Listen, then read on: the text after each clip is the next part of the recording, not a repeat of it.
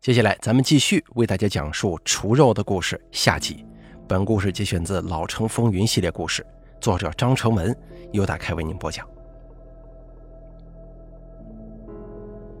时间回溯到三个月前的一个上午，我的纹身店里来了一位客人。这个客人呢是个愣头青，二十多岁的年纪，留着一头长发，偏瘦，但是眼中很有精神。一进来就各处打量，嚷嚷着要纹身，可是嚷了半天也说不出要纹什么。他这个人呢，只是觉得纹身很有范儿，混社会的时候需要这个。这个青年当时底气十足地说：“我可是要混社会的。”我摇了摇头，劝他干点别的。东扯西扯间，知道了这个人的名字、住址、家庭情况以及三观思想，典型的年少轻狂，觉得一切都可以用拳头摆平，觉得自己是李小龙。最后他认为，要纹身就得纹一个最具有威慑力的，纹虎、纹龙什么的，这还不够狠。要是纹一只骷髅头的话，就很朋克、很暗黑、很邪恶。这让我对他非常刮目相看呢。像骷髅头、墓碑这种图案，在当时国内几乎见不到，只在一些西方电影当中能够看到。在纹身并不流行的背景之下，纹一只骷髅的确很拉风、很前卫。但是我知道，不管什么样的纹身都有一定的忌讳，比如纹过肩龙的命得非常硬，纹下山虎的纹不好会招灾，纹关二爷那得能扛得住。总之啊，量力而为。虽然我不清楚骷髅头这种外来纹身会不会有什么忌讳，不过看那阴森森的样子，知道并不好惹呀。愣头青说：“作为新时代的青年，我是不会相信那些封建迷信的，纹吧。”无奈，最后我给他上了针。纹的时候，愣头青为了转移注意力、分散痛觉，询问了我一下红楼一片的势力分布情况。得知全是严打之后的流窜鼠辈，一时燃起雄心壮志。纹身结束后，他在临走之前对我说：“这片以后啊，归他管理了。”我是哭笑不得呀，见多了愣头青，可是没见过如此自信的，就记下了他的名字胡兵。胡兵家中做死人生意，就是扎纸人、打棺材什么的，自小见惯了这些，什么都不怕，自称在关中过过夜。刨过坟，跳过大神，还宰过牛，练过刀法，浑身上下除了胆子还是胆子。江湖人称兵哥。兵哥闻了我的骷髅头之后，如虎添翼，找了几个志同道合的朋友，准备横行霸道。一个月内，因为打架斗殴，进了两次派出所，被列为社会不良青年。第二次经过派出所之后，兵哥被告知，要是再被抓到，家里的生意就会被禁止经营。在家父的批带之下，兵哥也只得先卧薪尝胆，准备以后东山再起。期间，兵哥的父亲来找过我，觉得我纹身是个大无赖，把他儿子带坏了。为此，我还专门造访，带了几个真正的无赖，跟兵哥交涉了一番，勒令他下个月，也就是十月份，来我店里把那骷髅头洗掉。可是，直到十一月份，我在唱片店里看到那条报道的时候，才想起来，兵哥没有如约来找我呀。离开唱片店之后，我直接去了平城饭店。看着封条，我不敢想自己沉迷于听唱片的时候，究竟错过了什么。饭店旁的灵狐告诉我，苏柏阳跟王丽是前天被抓走的。苏柏阳当时说他会找律师证明自己清白什么的。我的内心很矛盾，一边觉得苏柏阳作为我的朋友，我肯定相信他是清白的，但另一边呢，照片上的纹身轮廓又让我满腹疑问。第二天我去了兵哥家，兵哥的父亲胡元军告诉我，那个混账小子他跑了。什么？跑了？胡元军拿给我一封信，似乎是胡兵写的，信上说他受不了在家窝着。决定继续出去打工，因为香港刚刚回归，所以他想去香港去拍电影，成为李小龙一样的大星。看着如此不切实际的内容，我质疑胡元军的判断，但胡元军说：“兵哥这小孩啊，自幼叛逆，很早就出去打工，没钱了就回来，待一段时间再出去，他都习惯了。他是什么时候跑的？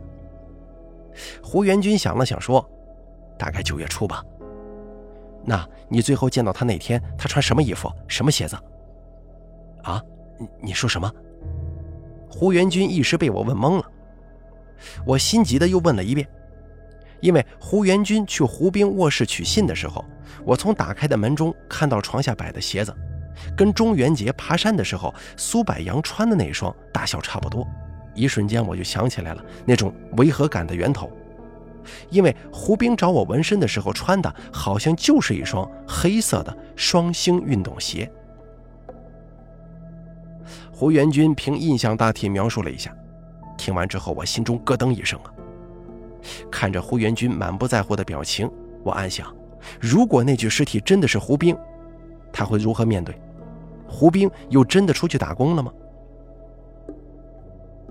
离开胡家以后，我径直去了看守所。但苏柏阳的律师告诉我，苏柏阳谁也不见，并且警方似乎在苏柏阳的家中也发现了一些东西。看着律师脸上的愁容，知道事态已经很严重了。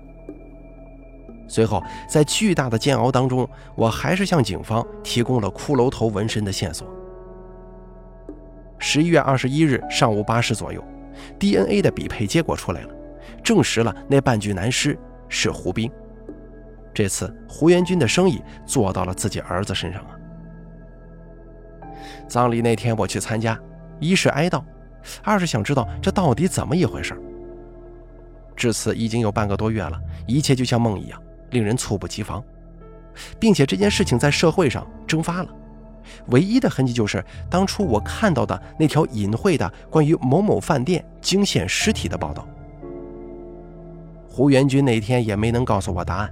他像失了魂一样，活在了自责当中。事情过去一个月的时候，我费尽心力才联系到苏白杨。当时他跟王丽已经被转交到济南监狱重监区。苏白杨依旧谁也不见。他的律师告诉我，苏白杨跟王丽在等待宣判，因为犯罪情节过于恶劣，审判席讨论许久，最终决定不公开。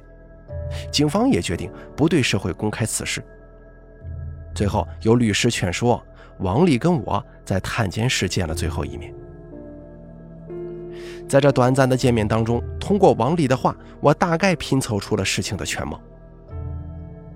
九月四号，中元节前一晚，王丽跟苏柏阳去胡兵所在的白石铺子买纸钱，用来第二天去青龙山祭奠烈士英灵所用。正巧那天晚上也是胡兵准备离家的最后一晚。下午的时候，胡兵在家写完那封信，就跟朋友去喝了送别酒。因为与家中不和，所以回来后准备在铺子过一夜，然后明天就出发去外地。胡兵回到铺子已经很晚了，看到苏柏阳夫妇站在门口。当时苏柏阳问：“还开着吗？”因为铺子虽已关门，却亮着灯。那是胡兵的大哥迷信呢，觉得如果晚上闭灯，铺子里阴气太重，会有不好的东西趁机溜出来。啊，开呀！胡兵醉醺醺的给二人开了门。进门之后，胡兵看清了王丽的模样，接下来胡兵的注意力就全部集中到了年轻貌美的王丽身上，并打了一些坏主意。俗话说酒壮怂人胆呢，更何况胡兵不喝酒也很有胆子。他就不顾及苏柏阳在不在场，对王丽动手动脚。怎奈，要是兵哥碰到的是别人，那不过是小混混对良家妇女的普通骚扰，其丈夫可能也就是辱骂两句，就赶紧带着妻子走开。但可惜了，他碰到的是苏柏阳，这正叫羊入虎口啊！苏柏阳有吃生肉的习惯，这是学厨的时候养成的。一开始是被迫，但后来用王丽的话来说，那种味道是会上瘾的，会慢慢勾起人的原始欲念，对血和肉的渴望。起初只要是生肉，苏柏阳就会忍不住尝一尝。渐渐的，除了人肉，其他动物的肉，苏柏阳基本尝了一个遍。而尝试吃人肉的念头，一天一天的在苏柏阳脑中膨胀。五六年前，一个偶然的机会，苏柏阳尝到了一块人肉。那是一场车祸，人被撞烂在马路上，苏柏阳正好路过，偷偷拿走了一块。生人肉微酸却异常鲜美，令苏柏阳欲罢不能，犹如大烟置于瘾君子啊！从那之后，苏柏阳就走上了嗜血的不归路。而他获得的第二块肉是一个女人给他的，那个女人正是王丽。以前的时候，苏柏阳租住在一处别院里，房东是一对夫妻。可是苏柏阳经常听到正院那边传来争吵声，渐渐发现该丈夫经常家暴妻子。一天晚上，苏柏阳梦中被吵醒，正院那边传来很大动静。等苏柏阳赶到，入眼地上躺着一个人，旁边女房东浑身是血的待在那儿，手中拿着剪刀。苏柏阳很快就明白是怎么回事了，那个丈夫在家暴过程当中被女人刺死了。看到他，那女人反应过来，发了疯一般的说：“杀一个人是杀，多杀一个也是杀，要杀了这个目击者。”最后，苏柏阳心生一计，答应替女人做伪证，证明是男主人要杀人，女主人是正当防卫。王丽说：“他问苏柏阳想要什么。”苏柏阳说：“想要她丈夫的尸体。”王丽以为他有恋尸癖，但没想到他有食人癖。王丽看着苏柏阳把自己死去不久的丈夫从坟地里挖出来，然后清洗、剔骨、切肉做成食物，不仅自己吃，还强迫他也吃下。他知道自己落在恶魔手里了，并且是一个慢慢爱上了他的恶魔。那是一九九六年的一个夏夜，苏柏阳拖回出租房一个昏迷的男人，然后叫醒熟睡的王丽，塞到他手中一把菜刀，要求王丽对其开膛破肚。王丽拒绝了，苏柏阳就对他拳打脚踢，一直打到他屈服。手里的菜刀划开男人肚皮的那一刻，男人仍像熟睡似的呼吸着，一脸安详。苏柏阳抚摸着他冰凉的脖子，轻轻地在他耳边说：“现在，我们是一类人了，灵和肉都属于彼此。”王丽在这种长久的摧残之下，渐渐放弃挣扎，成了苏柏阳的附属。此后五六年间，王丽协助苏柏阳，平均每年烹食一人。苏柏阳很聪明，只找那些流浪汉、处于社会边缘的人为目标。这种人就算曝尸大街，也没有人愿意去翻看他们的过往。起初，苏柏阳做的也很隐蔽，会把处理人肉的步骤分开，每一个步骤在指定地点完成，最后像拎着从菜市场买回来的猪肉一样带回家烹饪。但随着时间流逝，成功多次以后，苏柏阳发现并没有人怀疑自己，就变得大胆起来，有时候直接在家中处理尸体。王丽表示，苏柏阳后来也不怕被发现，甚至还有点期待被发现，期待如果世人知道他的壮举之后，是何等震撼于他为厨艺所做出的努力呢？苏柏阳把人肉当成猪肉和羊肉用，大料腌泡，加上碱面去酸，再用猪肉汤或者羊肉汤去熬煮，做出来的菜虽是猪羊肉味但却更加鲜美，令食客难以抗拒。或者用人骨熬汤添在猪饭当中，有奇香；而人的五脏六腑则不能食，因为太苦，像蛇胆一样苦。不过人的肠子、肠壁要比猪肠韧劲，做成下水的话，那是更美味的，但是不易清理。王丽说：“苏柏阳认为人肉是这个世界上最完美的食材，最完美的食材配上最完美的厨艺。”就是苏柏阳的艺术，这种艺术人们共同欣赏才有成就感。尝试了许多人肉的做法之后，苏柏阳决定把他的艺术推向世人，于是平城饭店开张了。所以九月四号那天晚上，兵哥碰到了一位真正能够镇得住骷髅头的人，也就是死神苏柏阳。那天晚上，胡兵先是口头调戏王丽，说了一些下流的话。苏柏阳一开始没有起杀念，只当他喝醉了耍酒疯。但胡兵说着说着就动起手来，趁苏柏阳挑东西的时候，突然抱住王丽，喷着酒气。苏柏阳见状，不再隐忍，因为在他心底，王丽是他的奴，辱奴便是辱主。苏柏阳立刻拉开他，两个人扭打起来。胡兵因为醉酒，力气不大。别看苏柏阳温和呀，其实他是一个闷声不吭的狠角色，发起怒来生死不顾，不然也没有吃人肉的胆量啊。打了两下，胡兵就被打倒了，被苏柏阳拖到了铺子里屋。苏柏阳让王丽看着外头，杀心一起，拳头裹上衣服，对准对方头部，咚咚咚，就像消音子弹，一拳一拳打下去。最后，胡兵被活活打死。打死胡兵之后，苏柏阳跟王丽在铺子里待到后半夜，收拾了现场，然后在夜色中悄悄地抬着尸体走过街道，回到了平城饭店。第二天，九月五号，中元节，苏柏阳拿着胡兵的白石铺子中的纸钱，跟正常人一样，好像什么都没发生，跟我去青龙山祭奠烈士。并且还穿着胡兵的鞋，走完了整段山路啊。接着，苏柏阳跟王丽就开始把胡兵的肉体当做平城饭店的食材做成菜品。只是这具肉体用到一半的时候，那天下午，一个在饭店吃饭的人去后院找地方撒尿，结果苏柏阳正好打开冷箱准备取肉，这个人就看到了那剩下的一半。不过，苏柏阳坚持认为自己是无辜的，因为他觉得杀死胡兵的人是所有过去平城饭店的人，因为大家共同享用了胡兵的一半身体。所谓证据已经被消化道降解成了粪，变成了一堆细菌。他只是一个追求至上美味的厨子。世界上要是没有食客，厨子就不会做菜，那自然就不会杀生了。大概在十二月底的时候，我再去探监，被告知监狱里已经没有这两个人了。表面上看来，只是苏柏阳跟王丽涉及杀害胡兵入狱，而人们并不知道这不过是真相的一角。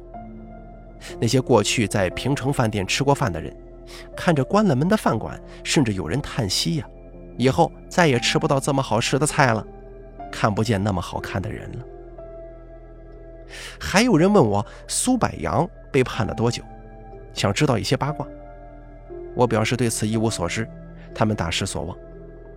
不久之后，平城饭店被改成了一家理发店，渐渐被人们所遗忘。可是我没有忘了，我有时候很羡慕那些什么都不知道的人，他们被保护得很好，他们不用忍不住去想象。胡兵是怎样被分尸成一块一块的，成为平城饭店的肉材的场面？后来听内部人员说，搜查苏柏阳住处的一位警察，因为看到高压锅里一颗炖烂的人头，直接辞职了。而高压锅旁的案板上还有一条切了一半的大腿，那大腿已经被熏干，像是一条干巴巴的火腿。据说，警察还发现了苏柏阳写的一本日记。上面详细记录了人的每一部位分别做什么菜最好，以及提炼人的油脂，还有烹饪脑髓的办法。这些都是传闻，不过可以肯定的是，调查此案件的警察最后都去做了心理辅导。事后我回想，苏柏阳的变态心理也许是天生的，但少不了外界刺激的促成。比如他学厨的时候，因为太过严厉，养成了吃生肉的习惯，生肉的滋味让他着迷，不断刺激他，从而最终尝试人肉。发现人肉是如此美味之后，就产生了做成菜的想法。因为苏柏阳同样痴迷于厨艺，既然人肉在他看来是最完美的食材，那么不惜多少代价都要尝试。结果大获成功，获得了平城饭店，获得了他的名声。看着客人吃掉那些肉露出的赞扬神情，令他是如痴如醉，是认可，也是他追求食物的真谛。这个呢，就像老话常说的，这人呢，被什么东西给迷住了，不好。一旦被迷住，人性也就越来越少了，越来越多的要么是神性，要么就是魔性。所以我每每想起来苏柏阳为我讲解如何完成这道菜的场景，都要胆寒许久，因为他当时的神态是如此温柔，语气是如此诚恳，眼神动作如此优雅，完全把我蒙蔽了。在我看来，盘中的只是一道菜，却是他心中的呼唤：“吃吧，快吃掉它吧，这可是人间美味呀！”好了，除肉的故事咱们就说到这儿了。本故事节选自《老城风云》系列故事，作者张成文，由大凯为您播讲。